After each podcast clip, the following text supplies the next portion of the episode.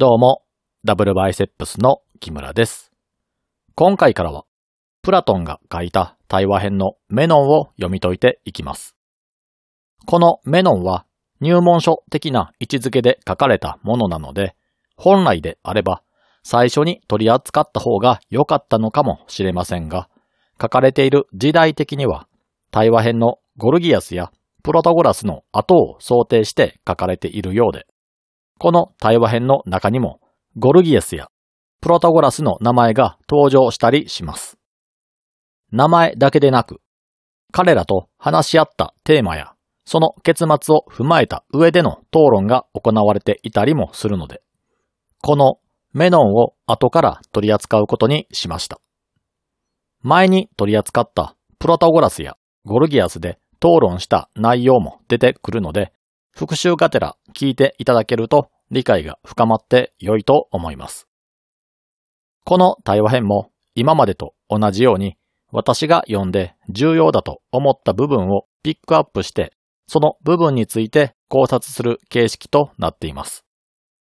対話編の全体を知りたい方は本を購入して読まれることをお勧めします。まず最初に今回取り扱うメノンと前回までのプロタゴラスやゴルギアスとの対話編の違いですが、前に紹介した両者はお金をもらって他人に物を教える教師という職業という点で共通していました。教えている対象としては、プロタゴラスがアレテを教えていたのに対して、ゴルギアスは弁論術で、一般市民から見ると似通ったものではあるんですが、深く追求していくと全く別のものといったものでした。しかし、今回のメノンでは、対話相手は教師ではありませんし、ソクラテスよりも年上の賢者でもありません。タイトルにもなっているメノンは、ゴルギアスの下で弁論術を学んだ青年で、ソクラテスよりもかなり年下の子供です。対話編のプロタゴラスやゴルギアスに登場したソクラテスは、議論の際に相手が矛盾したことを言うと厳しい追求をしていましたが、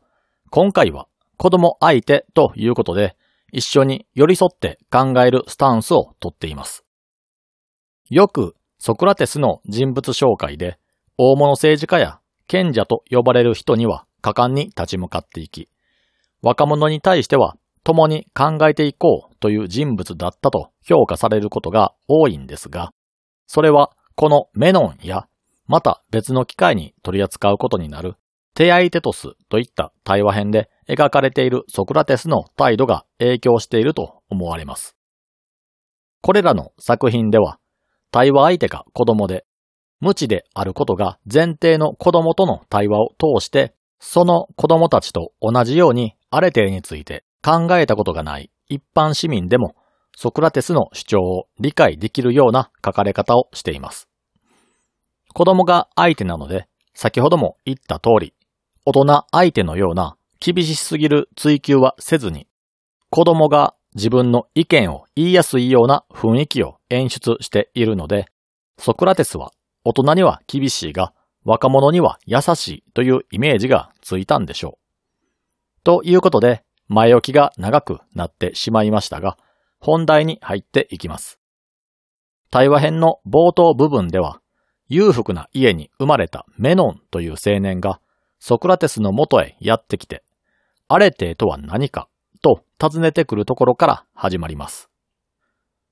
一見すると、ものを知らない青年が多くの賢者と対話を行っているソクラテスに教えを恋にやってきたようにも思えてしまいますが、実際には事情が違っていて、ソクラテスに対してマウントを取るためにわざわざやってきたんです。というのも、先ほども少しだけ話をしましたが、このメノンという青年は裕福な家に生まれているので、その父親は子供に最高の教育を行って優れた人間にしようと、ゴルギアスの元へと送り出して教育を受けさせます。メノンという青年は、このゴルギアスの元でアレテを学んで身につけたと思い込んでいるので、その知識を有名なソクラテスに見せびらかしに行こうという魂胆でやってくるんです。ソクラテスという人物は自分ではアレテを知らないとは言っていますが、数多くの賢者と論戦を行い、相手を黙らせている人物です。自分自身が無知だと主張しているにもかかわらず、賢者としてみんなから認められている人たちと論戦を交わして互角以上の戦いを見せている奇妙な存在のため、喜劇作家や風刺を行うことで有名なアリストファネスによって題材として取り上げられていたりもします。この取り上げられ方も優秀な人物としてではなく、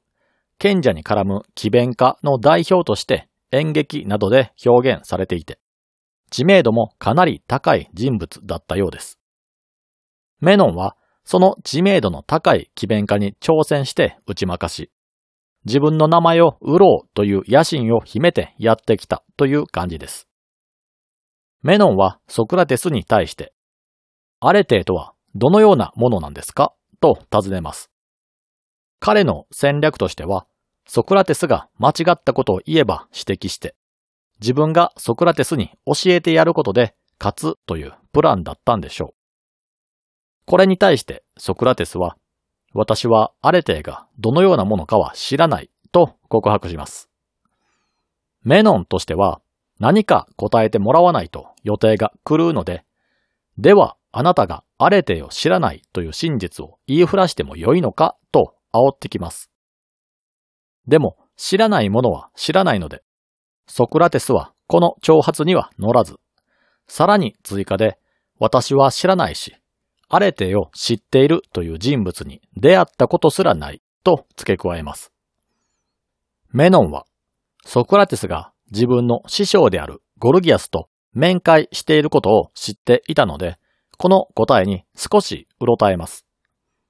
なぜなら、メノンはゴルギアスからアレテを教えてもらったと思い込んでいるわけですが、ソクラテスの言い分が正しいとするのなら、師匠のゴルギアスはアレテを知らないことになるし、その教えを受けた自分もアレテを知らないということになってしまうからです。この事実が受け入れられないメノンは、ソクラテスと対話を行うことで自分はアレテを知っているということを証明しようとします。対話のテーマとなるのは当然ですが、アレテとは何かです。しかし、ソクラテスは先ほども言った通り、アレテがどのようなものなのかは知らないと主張しているので、アレテのことを知っていると主張しているメノンが持論を展開することで対話が始まります。メノンが主張するアレテとは複数あり、成人男性のアレテとは国家公共のために尽力し、そのために必要な人間関係を構築すること。自分と同じような考えを持つ人間は友人として大切にして、自分と違った考えを持つ人間に対しては厳しく接するのが成人男性に宿るべきアレテだと主張します。この考えは対話編のゴルギアスに登場したカリクレスの考え方と同じです。彼も国家公共のために尽くして、その組織の中で出世することが一番重要だと主張していました。次に女性のアレテは、外に出ている男性に代わって家庭を支えることで家庭の主である主人に尽くすことになります。ダイバーシティが叫ばれている今の世の中では古い考え方として改めなければならないという空気にはなってきていますが、つい最近まで良い女性とはこのような女性像だと思われていました。この他にも子供や老人や奴隷など、それぞれの立場や年齢に応じたアレテーが存在するとメノンは主張します。この部分に関する考えもカリクレスと似たようなことを言っています。カリクレスは子供は子供らしくあるべきだし、大人は大人らしくあるべきだと主張していました。子供は大人よりも劣っているべきだし、劣っている子供が一生懸命に勉強して、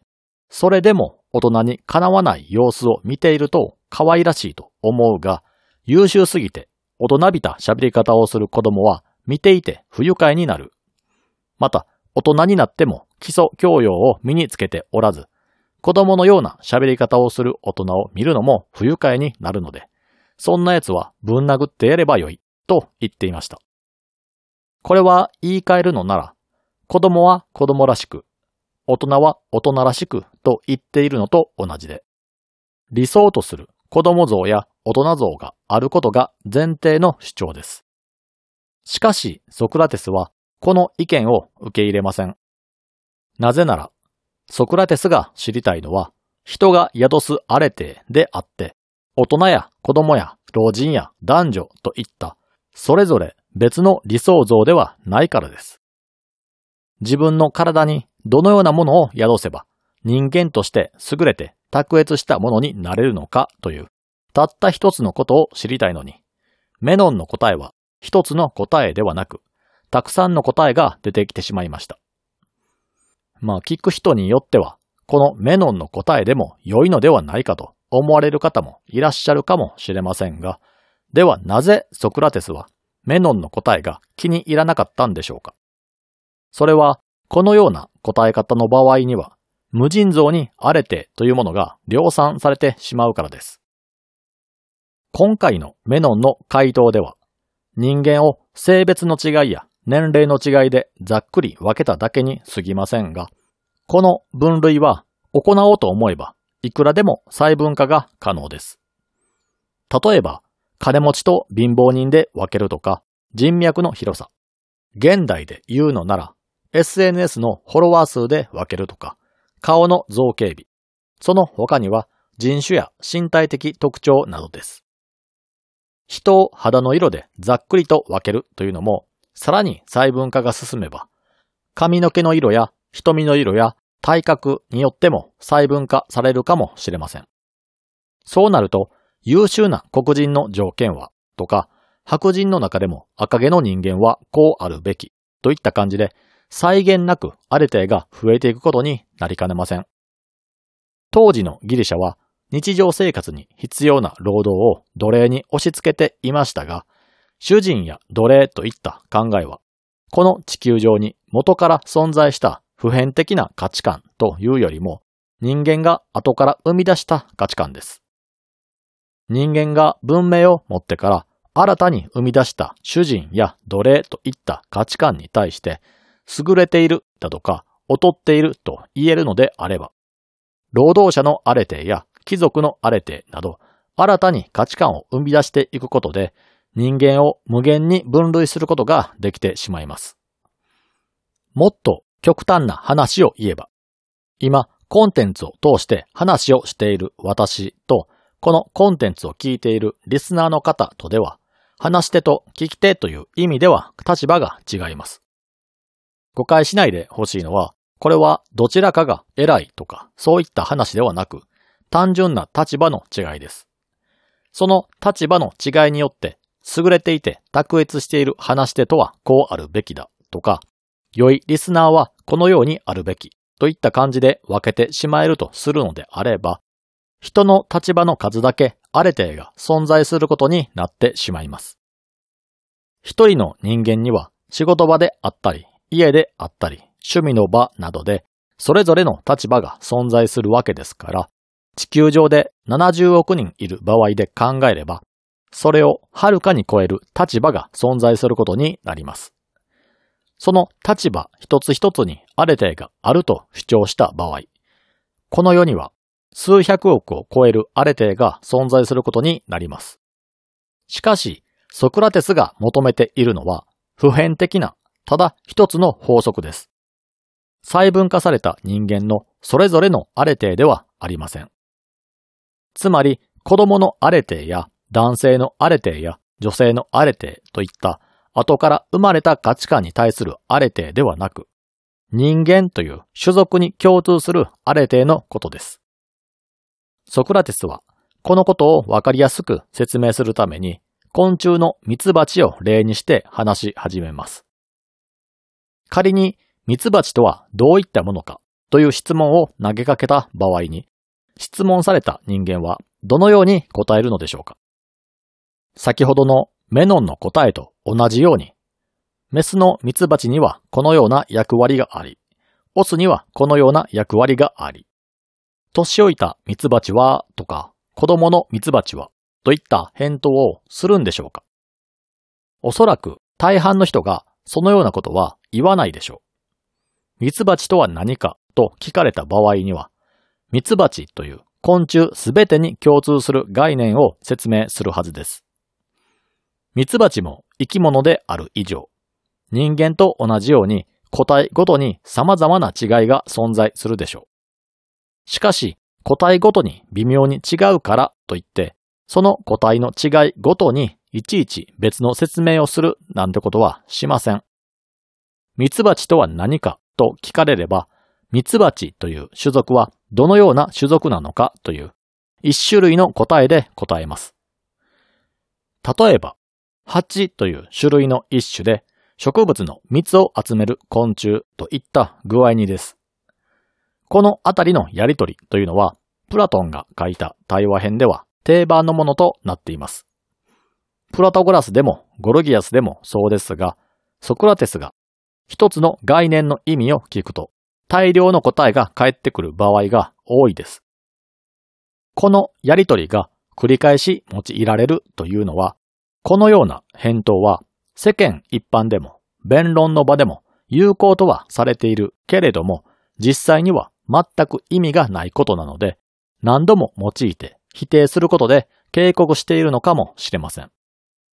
例えば、プロトゴラスとの対話では、アレテーとは何かとソクラテスがプロトゴラスに聞いた際には、アレテーとは知識や分別や節制や勇気といった感じで複数の答えに分割されてしまいました。これは自転車とは何かと聞かれた時に、ハンドルとペダルとチェーンとフレームとサドルと言っているのと変わりがなく、自転車の説明にはなっていません。このように一つのものを複数個に分けて説明するのは、説明しているようで何も説明されていないことが多く、この説明で説明した気になっている人は何も理解していない場合が多いので、複数回にわたって何度も例を出して警告しているんでしょう。話が少しそれたので、人間が宿すアレテに話を戻しましょう。アレテとは人間に宿ることで、その人間を優秀で卓越した存在にしてくれる概念です。この考え方というのは、ベースとなる人間に何らかの概念が宿ることで、そのベースとなるものの状態が変わるという考え方なので、宿るのはあれてだけとは限りません。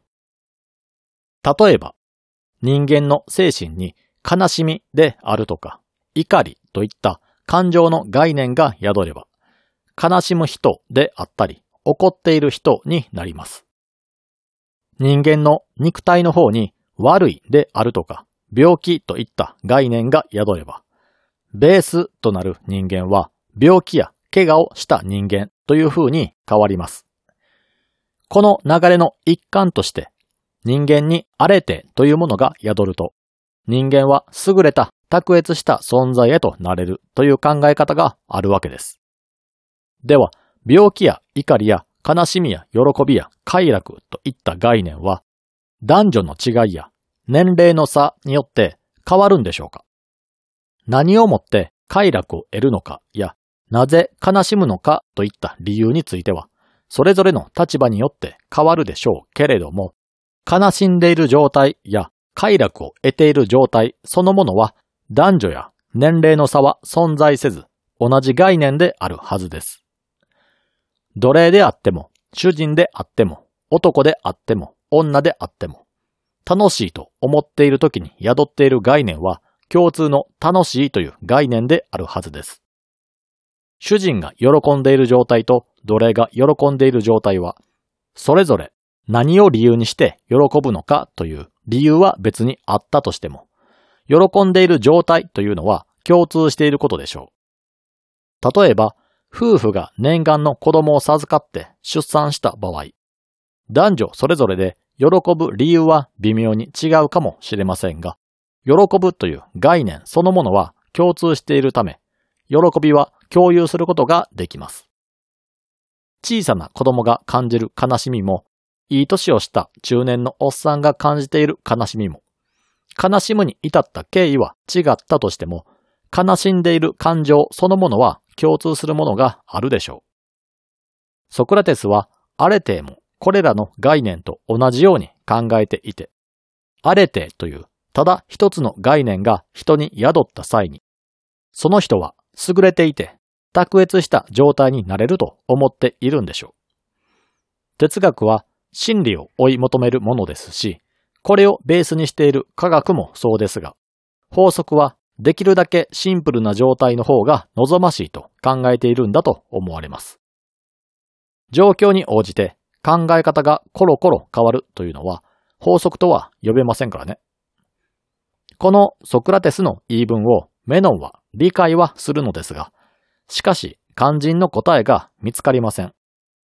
メノンは先ほどの答えを自分自身で考えて用意したわけではなく、